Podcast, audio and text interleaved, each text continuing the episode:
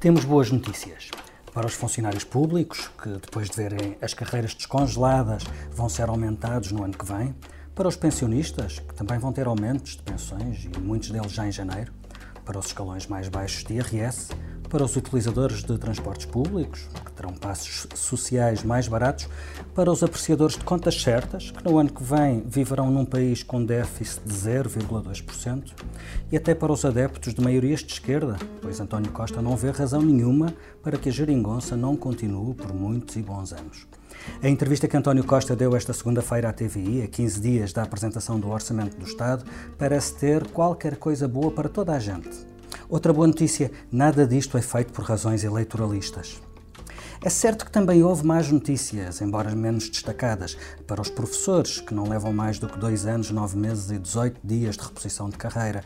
Para os utilizadores de eletricidade, não sei se é o seu caso, é provável que seja. O IVA vai se manter nos 23%. Para quem queira uma coligação de governo à esquerda, não vai dar para casar. E para quem queira acabar com a mudança da hora, se é alguém queria mesmo isso, não vai ter também. A entrevista do Primeiro-Ministro e o que nos responde sobre algumas das questões essenciais para o último ano da legislatura vai ocupar uma parte desta reunião da Comissão Política, o podcast de política do Expresso. Este episódio tem o apoio da TAP Air Portugal. Dê asas ao seu negócio e ganhe dinheiro enquanto voa. Adira já ao programa da TAP para empresas em tapcorporate.com. Estamos a gravar na manhã de terça-feira, 2 de outubro. Faltam duas semanas para se conhecer, em definitivo, a proposta para o último Orçamento de Estado antes das eleições. O estado da arte da preparação do orçamento será o primeiro tema desta reunião. Depois das contas, deitamos contas à política, o estado da geringonça e os cenários pós-eleitorais traçados por António Costa. E, por fim, falamos das últimas sobre o magnífico folhetim de Tancos.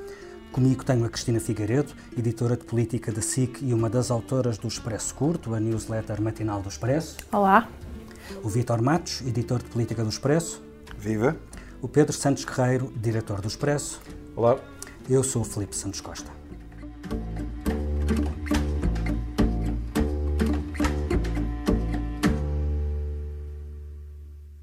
António Costa deu esta semana à TVI uma entrevista em que se mostrou bastante tranquilo, prometeu estabilidade, prometeu mais dinheiro e prometeu contas certas, com o orçamento mais ou menos arrumado, com boas notícias QB, a acrescentar às boas previsões que já existiam e que o Primeiro-Ministro confirmou. Crescimento, embora moderado, crescimento da economia mais uma vez, continuação da redução do desemprego e um reluzente 0,2% de déficit, puxando pela bandeira das contas certas. Cristina, não é preciso ser irritante, irritantemente otimista como é António Costa para perceber que o Primeiro-Ministro sente que tem um tabuleiro com as peças dispostas à sua medida. Tem, uh, e há que reconhecer que uh, ele é um bom jogador de xadrez. Uh, e tem gerido muito bem esta a conjuntura, digamos assim. Tanto que chega ao último ano, ao último orçamento de Estado, com condições para fazer um brilharete. E de facto. E, e, e convém lembrar que era, não era de todo certo que ele ainda estivesse a jogar neste tabuleiro de xadrez nesta altura do campeonato. Este é o governo que, se calhar, ele... depois do primeiro orçamento, poderia cair. Isso... Vai para o último. Só isso já é uma vitória, certo? Isso, se, se tiveste atento que estiveste ontem na entrevista, ele disse-o, uh, lembrou, e ninguém dava, ninguém dava isto por, por adquirido Aliás, a determinada altura, ele diz mesmo, em relação a Mário Centeno, que ninguém era, era uma solução que, que muita gente desconfiava e ele aí está para provar que é, que é excelente, bestial eh, e provavelmente por isso mesmo não será o próximo Ministro das Finanças. Essa é a ilação que atira a seguir. Mas, Exatamente. Um, é demasiado competente. É tão bom que pode fazer outra coisa. para mim ficou clarinho ontem que, que, que Mário Centeno não será o próximo Ministro das Finanças. Ficou bastante claro, sim. Não houve uma palavra que indiciasse Mas que pronto, Mário Centeno vai continuar. De facto, uh, e, e, também se compreende, porque ele fez o que tinha para fazer. Realmente pôs, uh, pôs em prática o, o programa e eleitoral. Sai no melhor momento. Sai no melhor momento. É um bocadinho como a Joana Marques Vidal. Sai pela porta grande. Não, é. não, sim, sim. O, o, haveremos de ouvir António Costa a dizer isso Esse na próxima. Com a, entre aspas, de António Costa a Joana Marques Vidal, Exatamente. elogiando o facto de ela sair elogiada, uh, com, com, uh, louvada por todos, é também feliz, qualquer coisa. Feliz, de, ela sair é uma, é, é, uma mulher feliz porque sai louvada por todos. Obrigado. E portanto, não, não sabemos se, se o Mário Centeno também sairá feliz, mas presume-se que sim, se de facto atingir os 0,2% de, de déficit que, que, estão previstos para o próximo ano é um marco histórico. Uh, e, e, no entretanto, uh, se sair uh, com um governo reeleito ou com o PS reeleito, aqui a expressão não é correta. Se o PS ganhar as próximas eleições e voltar a, a fazer governo, uh, pronto, a missão de, de, Mário Centeno está de facto cumprida e muito bem cumprida. Em relação ao orçamento com que António Costa se apresenta ou se apresentará daqui por 15 dias, porque ontem o que nós tivemos ainda foi um bocadinho uma mão cheia de hum, indicadores, mas ainda não foram coisas concretas. Quer dizer, ele fala dos aumentos da função pública, mas não especifica exatamente de que é que estamos a falar. Uh, Perguntaram-lhe qual é a margem que está aqui, quantifique, e ele diz, isso ainda está em negociação, portanto pode ser muito ou pode ser pouco ou pode até ser nada, mas a, mas a aparecer que é alguma coisa. Nada não parece que seja, nesta altura do campeonato. Sim, nada não será aumentos com certeza. Haverá, haverá do governo ter levado meses a dizer que não haveria aumentos da função pública. Do próprio António Costa ter dito que provavelmente não. Aliás, Mário Centeno dizer que não haveria e António Costa já vir depois abrir a porta e andarmos aqui num, num vem, não vem, que agora, pelos vistos, vem mesmo. Um, dizer que este orçamento não é eleitoralista, como o Primeiro-Ministro ontem disse, Bom, enfim, será com certeza a sua perspectiva. Eu acho que para todos nós é bastante evidente que ele, como bom jogador de xadrez que é, dispôs as peças no tabuleiro de maneira a agora poder fazer, eh, não sei, um cheque-mate aos adversários, porventura, que não terão melhor, com oh, certeza. Victor, esta é uma boa questão. Um, o, primeiro, o, o Presidente da República tem avisado contra eh, orçamentos eleitoralistas no, no final da legislatura. Um, ça va de soi, eh, eleitoralista significa que é antes das eleições e, e, e, portanto, aparentemente pode ser este o caso. O Presidente da República pode ter razões para achar que este é um orçamento eleitoralista e, se sim, pode fazer alguma coisa? Acho que não pode fazer nada, mas acho que este orçamento é eleitoralista por três razões. Uma neutra. Primeiro. Bom, bom. uma positiva, uma negativa e uma neutra. Primeiro. Primeiro. Bom, bom. Uh, a neutra é um, é um, orçamento eleitoralista porque é na véspera das eleições, como tu disseste. É um orçamento eleitoralista por boas razões, porque o Primeiro-Ministro sabe que não se pode apresentar um, um orçamento com, com um déficit absurdo, tem um déficit absurdo ao contrário, que é o déficit mais baixo da democracia, essa coisa de 0,2%. Era impensável há uns anos pensar-se numa coisa dessas e era impensável também, ele disse na entrevista, no início da legislatura, fazer esta quadratura do círculo, que era devolver rendimentos uh, a toda a gente, repor e fazer as reversões do que fez o anterior governo e, ao mesmo tempo, baixar o déficit. Depois, é um orçamento eleitoralista, evidentemente, por causa das medidas positivas que, que estão anunciadas onde eu destaco acima de tudo a questão dos passes. Porque a questão dos passes cheios vai abranger muita gente e vai realmente uh, levar, uh, dar, dar rendimento uh, às famílias até mais do que mexidas em RS e, e, e, aumentos salariais da função pública. E é mais transversal. depois, apesar da, da entrevista ter dado a entender que o governo vai continuar a libertar os cordões à bolsa, aquilo acho que é uma entrevista de travão. E é, e é um travão para, para as tentações dos, eh, dos parceiros e, de certa forma, eh, é eleitoralista, mas moderada. Portanto, pode dizer que deu, pode dizer que se deu e que ofereceu, mas de forma moderada. Travão no IVA da eletricidade, pelos vistos não, não, não irá acontecer.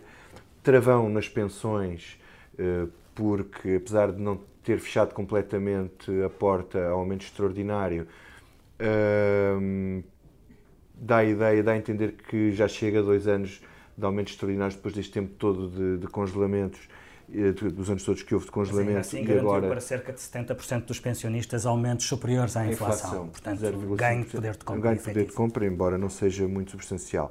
E depois, nos funcionários públicos, depois de Centeno ter dito que não havia e depois de António Costa ter dito que preferia contratar uh, mais funcionários em vez de fazer aumentos, eu defendo um aumento mitigado, um aumento, portanto, serão à volta de 50 milhões de euros, ele não o disse, mas, mas já há notícias tem, logo notícias ontem sobre distribui isto. esse bolo. Se, qual, se pouquinho para todos ou se mais, mais qualquer coisa para os que ganham para menos. Para os que ganham menos. Isto também coloca os, os, os parceiros num, num, certo dilema, não é? Se eles preferem dar pouco a toda a gente ou um bocadinho mais àqueles que ganham menos, que vão também ser beneficiados com a questão do aumento do salário mínimo. Muito bem. Pedro, eh, já nos habituámos a que António Costa seja um magnífico inventor de conceitos. Eh, a geringonça só por si é todo um conceito. O homem que perde as eleições e chega ao poder é toda uma invenção. Ele poderá ter, estar a inventar neste orçamento o conceito de eleitoralismo com rigor? Está. Está, porque o, o, o, orçamento é evidentemente eleitoralista e não apenas pela proximidade das eleições, é porque é feita à medida de uh, beneficiar eleitoralmente uh, dele. Uh, António Costa geriu bem não apenas a conjuntura política, como dizia a Cristina, geriu bem uma conjuntura que ele próprio não controla, mas que lhe foi benéfica, ou nos foi benéfica, que é a conjuntura internacional, mas ele também geriu muito bem os orçamentos. Ou seja, há muitas medidas que uh, convergem neste último orçamento que decorrem de, uh, de orçamentos anteriores, nomeadamente no IRS. Portanto, houve, houve, claramente uma condução das medidas de política orçamental um, em, em, em, função do ano de 2019, a que se somam mais coisas. Vocês já as falaram, estamos a falar de aumentos da função pública, aumentos de pensões, descida do IRS e aumento do número de famílias que vai deixar de pagar IRS e aumento de rendimento disponível através dos espaços sociais na, zona, na área metropolitana de Lisboa e do Porto, e estamos a falar de aumentos potencialmente muito uh, substanciais, e, reduções, e redução, reduções de custo. Redução de custo, perdão, sim, portanto, aumento do rendimento disponível, é isso que queria dizer, obrigado uhum. por, por, por uh, corrigir. Um, e depois terá outras medidas que têm menos impacto orçamental, mas que têm algum impacto junto de alguns grupos de, eh, de, de pressão, estou a falar da cultura, nomeadamente, uh, e da ciência e, de, e da investigação, uh, estando ainda por saber o que é que vai ser feito para os professores ou que uh, contrapartidas é que vão ser dadas aos, aos professores em troca do, do, não aumento do tempo de, de, contagem. E tudo isto é legitimado por um déficit decimal. e, portanto, sim, consegue ser eleitoralista e ao mesmo tempo manter Com o discurso do, do, rigor, o que, o que legitima, e o Governo vai sempre usar isso, legitima as suas, as suas opções. Agora, efetivamente, no próximo ano, os portugueses vão ter mais dinheiro uh, nos bolsos, não serão aumentos espetaculares, mas vão ter mais dinheiro nos bolsos e, sobretudo, os rendimentos mais baixos, o que apanha uma, uma, uma franja eleitoral muito, muito maior. E quanto ao, ao, que diz o Presidente da República, eu lembro que o Presidente da República também disse que não aceitaria, entre aspas, ou não ficaria calado se o, o, o, pagamento das horas extraordinárias tivesse um, um, custo orçamental e, portanto, o Governo disse não, não, isto não terá custo. Depois, claro que teve custo orçamental e, e, no entanto, uh, Marcelo esqueceu-se do questão, assunto. Marcelo esqueceu-se do assunto e agora também, enfim, vamos ver o que diz, mas não parece que haja qualquer dificuldade política nesta aprovação. Eu, eu gostava só de olhar eh, especificamente para dois, eh, dois anúncios, duas confirmações que António Costa eh, fez ontem. A primeira do aumento dos, salários da função pública. Aqui há uns meses o Ministro das Finanças garantiu que não havia margem para esse aumento. Eu lembro-me de termos discutido isso aqui na Comissão Política e de eu ter dito que sobre nisto acredita quem quiser, por uma razão simples. Nenhum governo que alguma vez teve margem orçamental para aumentar os funcionários públicos em ano de eleições deixou de o fazer. E, portanto, cá estaríamos para ver se seria definitiva essa, essa recusa do governo, que depois até veio a ser uh, reafirmada pelo primeiro-ministro, dizendo que preferia integrar mais funcionários públicos, mais funcionários do, no Estado, do que aumentar os que já lá estão. E no fim, aconteceu o previsível, e aconteceu o previsível. Tendo margem para isso, o governo uh, uh, aumenta o, o, os salários dos, dos funcionários públicos. Alguém acreditou realmente que isto não seria assim? Não, dificilmente. O, Ministro das Finanças ou perdeu a palavra ou perdeu a guerra. E quando o Ministro das Finanças, na altura, falou, estava não só, muito provavelmente, como sabemos, não apenas a falar para fora, mas estava a falar para dentro. Portanto, estavas a posicionar internamente dentro do, dentro do Governo. Mas e... há indicações de que ele quisesse realmente travar uh, o aumento do, do, do, há informa dos vencimentos dos, dos Há informações, há algumas informações sobre, uh, sobre isso, que ele quereria.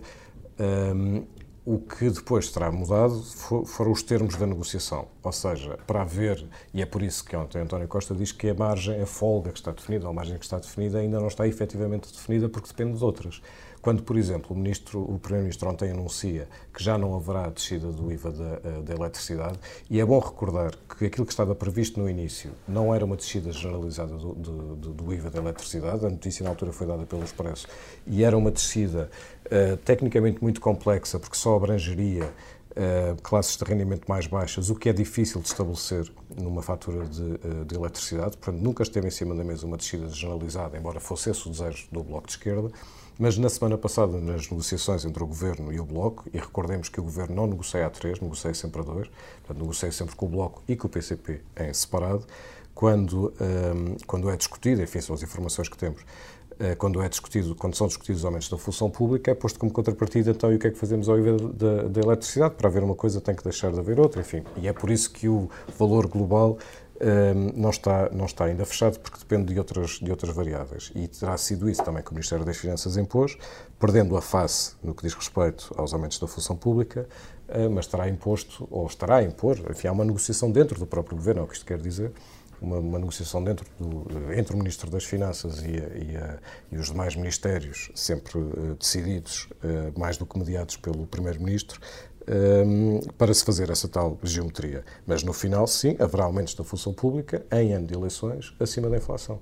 E, e como é que se pode uh, interpretar esta recusa do governo em baixar o IVA da, da eletricidade, sabendo-se, ponto 1, um, que é uma reivindicação tanto do PC como do Bloco, mas que o próprio Bloco chegou a anunciar que tinha essa garantia? Sabendo-se, ponto 2, que é uma das medidas mais gravosas do tempo da Troika, que continua por reverter, e sabendo-se, ponto 3, que é uma das medidas do tempo da Troika mais lucrativas para o Estado.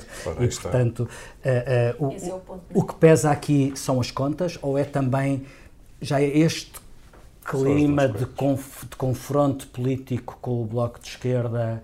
Ou seja, entre, entre dar ao Bloco de Esquerda, uh, garantir ao Bloco de Esquerda uma reivindicação ou sinalizar para o eleitorado com esta medida que não somos eleitoralistas porque não fazemos isto, o que é que pesa mais? Acho que pesa as três coisas. Primeiro, era demasiado dinheiro, uh, se fosse uma descida generalizada. Segundo, porque ela já ia ser capitalizada pelo Bloco de Esquerda e o Governo retirou, portanto, essa possibilidade de, eh, de, de, de, capitalização. E terceiro, porque sim, ainda pode argumentar, se nós fôssemos eleitoralistas, teríamos ido mais longe, por exemplo, no IVA da, da, da eletricidade. Agora, fica muito claro, não apenas das últimas semanas, mas na entrevista, que há, eu não, não sei se é uma confrontação, se é uma disputa territorial, eh, no sentido do território eleitoral, com o Bloco de Esquerda.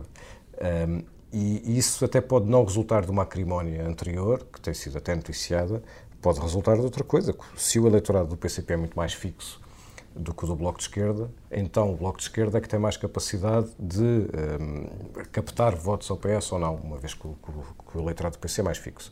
Ora, uh, o, o, governo parece que está, parece estar a retirar essas bandeiras eleitorais ao Bloco. Eu somo-lhe mais uma. Na semana passada, quem vem anunciar, alguns dias antes, que os aumentos da função pública podem ser fixos, que é uma maneira, no fundo, de percentualmente ser mais elevado para quem ganha menos do que para quem ganha mais, era, foi, o, foi o Bloco de Esquerda que falou no fim de semana disso, mas antes Carlos César destronfou, provavelmente, precisamente, destronfar é boa palavra, ou seja, quis quis esse trunfo para, para o PS e não entregar de bandas ao Bloco de Esquerda?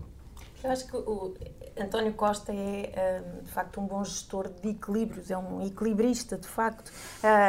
Eh, porque este orçamento... de equilíbrios e equilibrista não são sinónimos, mas servem ambos para este caso. Não, eu primeiro disse gestor de equilíbrios e depois disse equilibrista, porque eu acho que equilibrista é, é, é, mais, estou mais a ver, de facto, o António Costa ali a, a, sobre o fio, ou sob o fio, sobre o fio da navalha, neste caso, um, e, a, e, e, a, conseguir uh, levar sempre a água ao, ao, ao seu moinho. E, e, este, este orçamento é mesmo a prova disso, é ele tirar de um lado para, para dar do outro.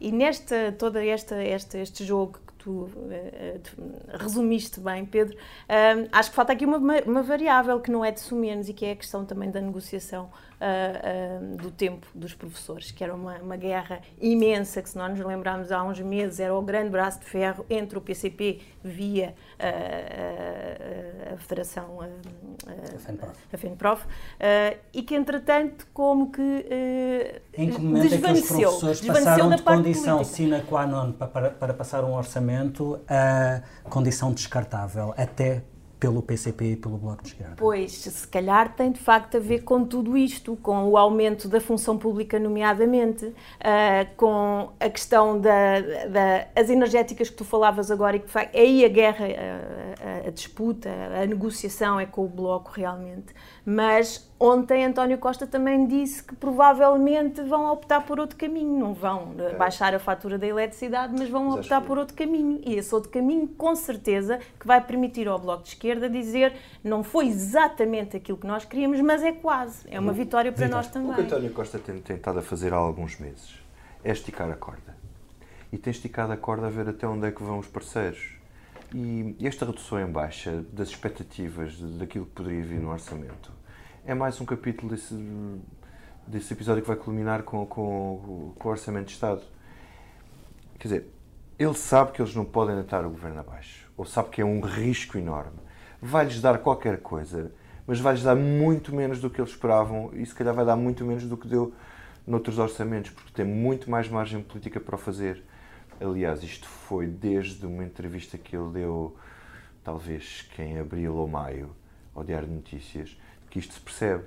Está a aumentar a tensão na geringonça, está a aumentar a tensão na geringonça, sobretudo com o Bloco de Esquerda, pelas razões uh, que o Pedro disse, porque é, é, no Bloco de Esquerda que está o eleitorado onde, que o PS pode, onde o PS pode ganhar a, a maioria absoluta. E, pelos é vistos. É o Bloco de Esquerda que está mais fragilizado. Sim, sim. E, e aproveito o facto do Vítor ter dito as palavras mágicas tensão na geringonça e passamos à segunda parte. Tensão na Geringonça.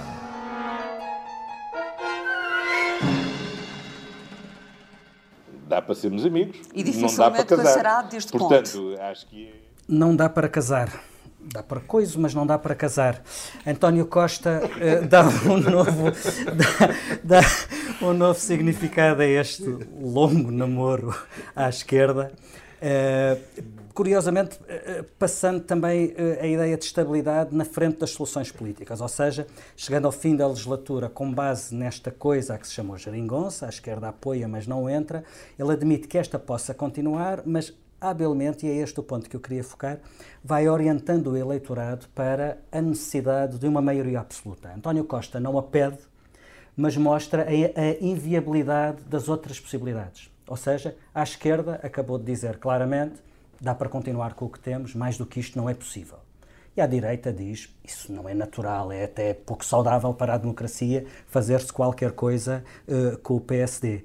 Um, ehm, Cristina, todo o discurso de António Costa, até pela exclusão de partes, vai dar àquela que António Costa entende ser a única solução possível e que ele não tem razões para não acreditar nela, que é a maioria absoluta que ele não pede que ele modestamente diz que, que, não se pede, que ele das duas vezes que a obteve na Câmara de Lisboa não a pediu e foram os eleitores que, que lhe deram sem que ele pedisse e agora, obviamente, prepara-se para, para fazer o mesmo. E de facto ele não precisa de pedir a maioria absoluta, pois se uh, ele chegar ao final da legislatura uh, demonstrando uh, que uma solução, como já há pouco lembrávamos, poucos confiavam no início, que uh, se imaginava que iria tudo desatar aos tiros. Bom, isto já mexe com a, com a parte seguinte da conversa. Uh, uh, tiros é na parte de tanques. Pouco, pouco tempo depois de, de, de, de ser formada. E, e, dura quatro anos, afinal, ele mostra que consegue dialogar à, à esquerda e à direita e não precisa para isso de os ter no governo. Ao mesmo tempo que demonstra os limites desta solução à esquerda. E isso é que é interessante. É que não só António Costa deixou de esconder as tensões na geringonça, passou, pelo contrário, a exibi-las, em alguns casos até a provocá-las, e com isso demonstra os limites desta solução, inviabilizando à partida qualquer coisa mais profunda à esquerda. Uhum. Não dá para casar. E ao mesmo tempo dizendo namoros, que à direita não vai dar. Há bons namoros que dão maus casamentos.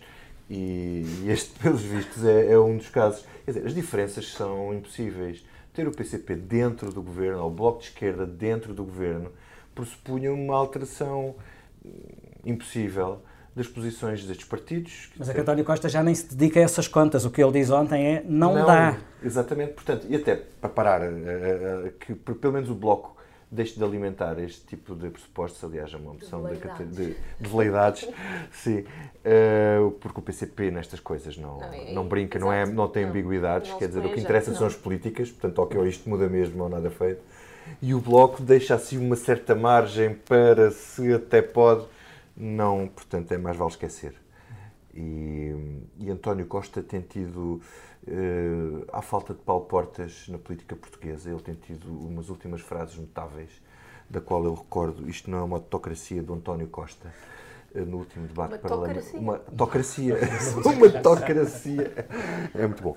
Uh, e a questão é esta: se isto fosse uma autocracia do António Costa, ou seja, se ele tivesse maioria absoluta, eu gostava de saber o que é que ele fazia. O que é que ele faria se não tivesse estes parceiros para negociar? só se não tivesse a obrigação de negociar com estes parceiros. Namorar com eles, não é? Por outro lado, à direita, onde uh, Rui Rio uh, se posicionava para ser a roda suplente de uma, de uma outra geringonça, Rui Rio disse-o claramente, uh, se o PS não tiver maioria absoluta, acha preferível que seja o PSD a entender-se com o PS do que o PS ficar nas mãos terríveis da extrema-esquerda. Rui Rio também parece apiado neste, neste jogo. Sim, mas, mas a, a, a, as respostas de António Costa são muito, também são muito hábeis, porque ele, na verdade, está a responder a um bloco central. Não está a responder, uh, a forma como ele responde, não é sobre possíveis entendimentos no futuro, é contra a possibilidade de um, de um, de um Mas o que António Costa diz sobre possíveis entendimentos light no futuro é que esses quer fazê-los à esquerda, não, é, não, não com o PSD. É, mas eu acho, o que me parece é que todas as, as todo o terreno possível de eventuais coligações ou, ou, ou acordos que se mantém, uh, mantém-se todos aberto. Uh, não foi pelas declarações de ontem que eles mudaram. Portanto, o, o, cenário A, o plano A do governo é o que não é assumido, ou seja, é a maioria, a maioria absoluta. O, uh, o plano B é renovar a geringonça coisa que é bastante difícil, como sabemos, porque as condições mudaram, quer em relação ao PC, quer em relação ao Bloco de Esquerda. Eu não acho que o Bloco de Esquerda anda a brincar.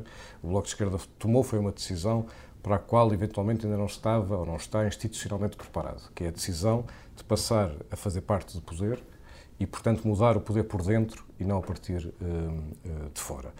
Um, mas o, o, o território do, do, Bloco de Esquerda tem sido muito mais manobrado pelo, pelo PS do que do, do, a afirmação do PCP.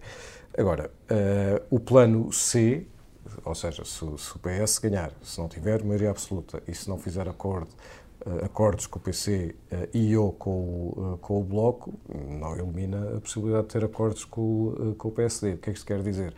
que isto não é uma autocracia do António Costa, como ele disse, mas é um bocadinho a democracia do António Costa, democracia no sentido da representatividade parlamentar e no papel que ele provavelmente vai ter de ser ele a definir qual é, um, ou ser ele a peça-chave para definir qual é a futura solução do governo. Mas tirando uh, o Orçamento de Estado, a garantia de que o Orçamento de Estado está aprovado, uma garantia aqui entre aspas, uh, António Costa já governa a Guterres que é com geometria variável, onde o PSD entra por vezes para aprovar soluções. Capacidade de diálogo.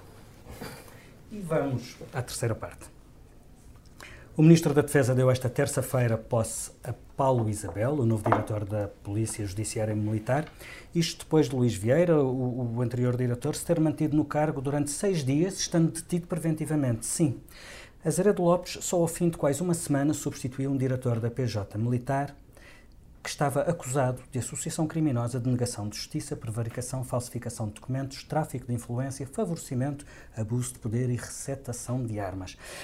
Na entrevista que deu à TV, António Costa tratou este caso de Tancos como se tratasse de um mero caso de polícia, há uma investigação, não deve comentar, o governo fez o que tinha a fazer. Vítor, é essa a questão. Este é só um caso de polícia? Uh, o governo fez o que devia fazer ou há consequências políticas a, a retirar? Por exemplo, Azeredo Lopes disse na tomada de posse de Paulo Isabel que com esse ato se consolida a normalidade e estabilidade da PJM. Uh, eh, é difícil consolidar o que não existia, não é? Não se, não se consolida nada.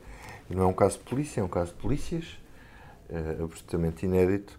Uh, quer dizer, eu acho que do ponto de vista político, o problema de Tancos Uh, e o problema subsequente do encontro das armas e toda esta atrapalhada que nós temos vindo a assistir, uh, o, ministro, em teoria, não tem responsabilidade sobre isto. Quando foi o salto de tanques, a responsabilidade era do chefe de Estado-Maior do Exército. O, o, ministro, depois, é que se fragilizou por causa das posições uh, meio estapafúrdias que foi tomando e da gestão desastrosa que fez do caso. Portanto, é mais gestão política do que uh, do, do, caso em concreto. Em relação a esta questão das polícias, agora do, da atuação da PJM, aquilo que me intriga é quem, é que sabe, quem mais sabia disto. Será que o Ministro sabia? Quer dizer, a tutela é dele. A tutela da PJM é do Ministro da Defesa. Eu acho estranho que soubesse. Eu, eu acho estranho que, que uma vez soubesse. Agora, Até porque ele não parece saber de nada, não é? Não, mas há aqui depois um, um, outra questão subsequente que é o Presidente da República deu mostras de saber que alguma coisa ia acontecer. Isso também, Rui Rio. Isso também, Rui Rio. Aliás, parece que toda a gente sabia que alguma Será coisa ia que toda a gente sabia que essa alguma coisa era a PJ prender o diretor da PJM? O poder político sabia que uma polícia, quer dizer, ia ser decapitada porque tinha feito o que tinha acontecido, o que aconteceu. Portanto, eu deu-me deu a parecer que havia mais informação a circular de forma reservada do que aquilo que parecia. Acho que demorou seis dias, acho que, acho que demorou demasiado tempo. Não sei se houve dificuldade em, em selecionar um novo, um novo diretor da PJM. O perfil, aparentemente, o perfil uh, deste oficial superior da Marinha parece adequado, porque teve na Polícia Marítima. A Polícia Marítima tem muitas ações em conjunto com o PJ, portanto está habituado a ações policiais. Uh, parece ser uma pessoa experiente nesta área. Agora, isto traz outro caso aqui político que eu acho interessante colocar uh, do ponto de vista teórico, que é o seguinte.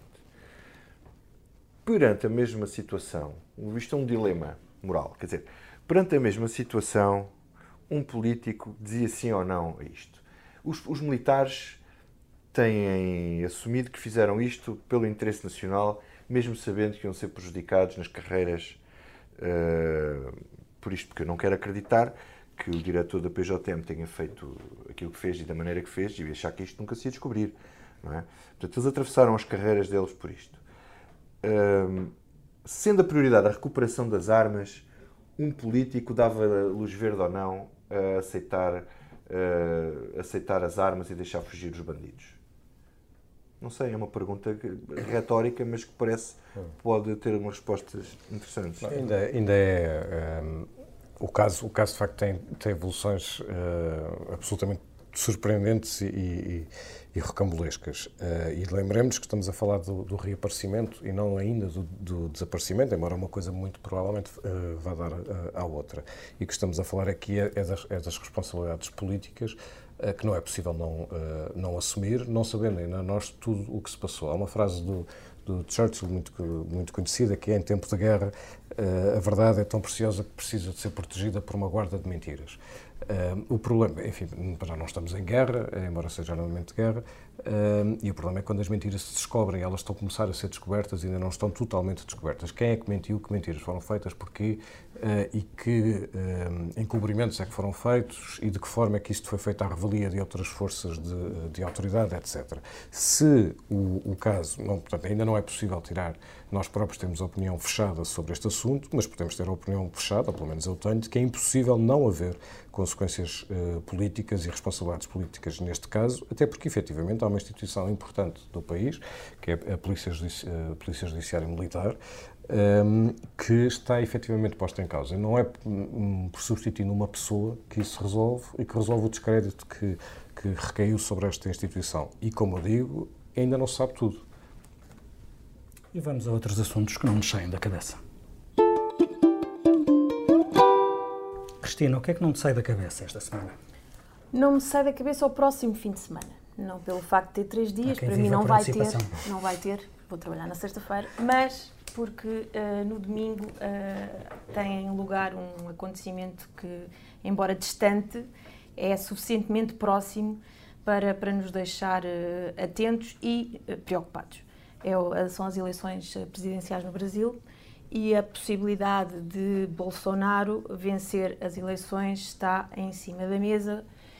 E é... Em todo o caso, não parece que vença a primeira volta e, portanto, haverá sempre uma segunda volta. Exato, mas se não vencer a primeira volta, será que não vence a segunda? E essa é que é a grande questão. Mas pronto, a primeira volta é este domingo e é muito assustador pensar que uh, alguém como Bolsonaro pode ganhar as eleições, tem estado à frente nas sondagens, embora as últimas já, já o deem em empate técnico com, com o candidato do, do, do, PT, mas é verdadeiramente um, assustador que uh, em 2018 uh, um candidato com o discurso xenófobo, racista, enfim, uh, vou poupar que já não temos muito tempo. Antidemocrático. possa vencer as eleições e vir a presidir a um país da dimensão e da importância do Brasil. Um, mais um na Liga Internacional de Cavalheiros Autoritários que começam a, a tomar conta disto tudo. Exatamente. O que se prende só com uma notinha, na sexta-feira vamos saber quem é o Prémio Nobel da Paz. E a Donald Trump está na lista dos nomeados. Vitor. Não há meritocracia. Vitor, o que é que não te sai da cabeça? Não me sai da cabeça a incompetência dos criminosos portugueses. Primeiro foi, foi aquela filha que matou a mãe, que, enfim, que foi descoberta logo com uma série de disparates. Depois, e que tinha andado no Google a pesquisar como é que como se, mata, como é que se mata, livra de um cadáver. De um cadáver e tal. Não depois temos, Bad, não sabia. Depois temos a incompetência dos, dos ladrões das armas de tanques que fazem um assalto e ficam com medo de, de, do assalto que fizeram e depois arranjam uma maneira de devolver aquilo a uma polícia que, por sua vez, é tão incompetente que para cometer um crime também uh, expõe-se daquela maneira e produz esta novela que nós sabemos, mas mesmo assim nada disso bate. Não, mas ainda tens uma pode. antes dessa que bate, que é a caixa de, de que cai dos fuzileiros. Ah, a caixa que cai dos fuzileiros, mas isso ao menos não foi um crime. Isso não só não é um criminoso, como é um cidadão exemplar que encontra uma caixa de munições e entrega à PSP. Bom, eu não saberia o que fazer uma caixa de munições. Mas depois temos o caso do triatleta Luís Grilo, em que a amante e a, a, a mulher e o amante dela uh, decidem uh, que pensam, pensam que um que um que libertando o corpo, deixando o corpo no campo, que um javali vai lá e que vai uh, vai acabar com os com e os, os javalis não de, colaboraram. Não colaboraram. Pedro, o que é que não te sai da cabeça esta semana? Além do matricídio e do mariticídio de que falou o, o, o Vítor, uh, ainda não me sai da cabeça uh, um aspecto da, da, da questão Serralves. Uh, a questão Serralves foi, depois foi muito simplificada pela sua própria exaustão mediática, independentemente da opinião que eu tenho sobre, sobre o caso, um, e que resume em duas frases: não há censura, mas há, um, há uma interferência na autonomia uh, do diretor artístico. Mas, independentemente disso, o que, o que não me sai da cabeça são muitos textos de opinião que fui lendo subsequentemente, nos últimos dias, e que mostram uma espécie de divisão no país entre uh, artistas e administradores, se quisermos, um, que, que é colocada de uma maneira bastante chocante, porque é, uma, pelo menos para mim, porque é estabelecido sobretudo numa linguagem de preconceito e de complexo e de, uh, e de rivalidade uh, que acaba por menorizar uh, aqueles que supostamente vivem e suportam a cultura em Portugal. A mim não me sai da cabeça uma simpática e breve série que eu vi no Netflix, The End of the Fucking World, é uma história absolutamente simples, Boy Meets Girl, que depois viram um road movie, e sobretudo não me sai da cabeça a banda sonora dessa série. A série passa-se nos dias de hoje, é contemporânea, tem uma banda sonora de época absolutamente retro, que acrescenta uma patina incrível à, à, série, mas sobretudo acrescenta uma camada de significado. Eu adoro bandas sonoras que conseguem fazer isso e, aliás, eh, durante a minha ausência do, do podcast, notei algumas escolhas musicais muito duvidosas no final dos programas, em alguns casos até escolhendo músicas respeitáveis ou mesmo boas, e eu acho que esse é um caminho que urge inverter e vamos começar já a seguir com uma música dedicada eh, ao Primeiro-Ministro. A edição deste episódio da, da Comissão Política é da Joana Beleza, a ilustração é do Tiago Tiago Pereira Santos. Para a semana a mais e sim, voltamos a ter má música. Não, Senhor, eu não me cansarei. Assim direi ao Padre, assim ao juiz direi: Não, não, não, não, Senhor, eu não me cansarei. Eu estou enamorado, mas cá me aguentarei. Eu não me caso, que eu não sou fingido Pois nesta vida há muita fantasia. Vem a paixão, vem o amor mais querido, e lá se vão a liberdade e a alegria. Por isso eu quero parar para pensar, para não meter o pé na poça de uma vez. E ao encontrar esse amor, eu vou contar até cem, e então direi não e não resistirei se me quer amarrar, eu não me deixo agarrar. Melhor será outro amor e procurar. Não, senhor, eu não me casar.